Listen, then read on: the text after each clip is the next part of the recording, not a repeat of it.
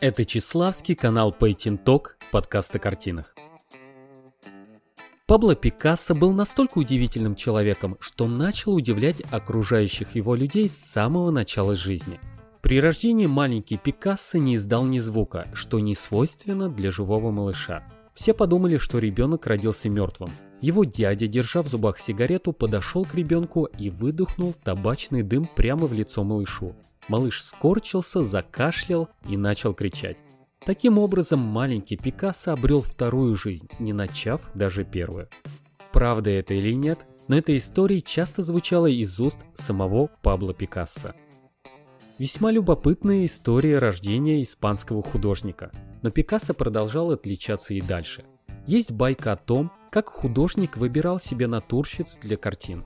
Пикассо переодевался в доктора для того, чтобы ему было легче попасть в больницу, где он присматривал среди пациенток себе натурщицу. Чаще художнику импонировали девушки легкого поведения. Их усталые, грустные лица вдохновляли Пикассо. Поэтому художник старался посещать наиболее популярные у таких девушек больницы. Женщины в творчестве и жизни художника играли большую роль. Есть цитата, которую приписывают матери Пабло Пикассо. Она звучит так. «С моим сыном, который создан только для самого себя и ни для кого другого, не может быть счастлива ни одна женщина». Конец цитаты. Даже если это слова не матери художника, то все же они должны принадлежать тому человеку, который уж очень хорошо знал Пикассо. У художника было много любовниц, было несколько жен, и при этом Пабло Пикассо не отличался своей чуткостью. Если его жена беременела или заболевала, то художник начинал терять интерес к ней. Или Однажды Мария Тереза Вольтер, эта французская любовница Пикассо, а также его натурщица, застала художника в мастерской с его подругой, музой и моделью Дорой Маар. Художнику был выставлен ультиматум, который звучал так «Выбери одну из нас», на что Пикассо предложил разобраться девушкам самим. Далее последовали эмоции, крики и дело дошло даже до драки между девушками. Правда это или нет? Возможно. Возможно что, спросите вы? Все возможно в жизни такого строптивого человека, как Пабло Пикассо.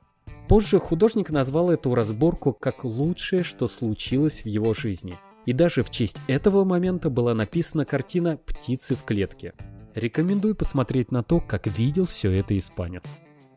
Я бы не назвал Пабло Пикассо черствым человеком, скорее страстным, ведь страсть может проявляться в разных формах. Например, Пабло Пикассо добился свою будущую вторую жену Жаклин Рок, принося ей каждый день по одной розе в течение полугода, пока та не согласилась с ним встречаться. Ну разве это не романтично? Познакомились они, когда Жаклин было 26 лет, а Пабло Пикассо 72 года. Жаклин была второй женой художника. Первой женой художника была русская балерина Ольга Хохлова, а первым словом художника, как утверждается во многих источниках, было слово «пиз». Это сокращение от слова «la pis», что в переводе означает «карандаш». Нам остается догадываться, знал ли испанец про свою великую судьбу еще с самого детства, или это слово просто случайность. Пабло Пикассо был весьма разносторонним человеком и с причудами. Например, художник не любил стричься. Он не доверял свои волосы парикмахерам и предпочитал стричься сам.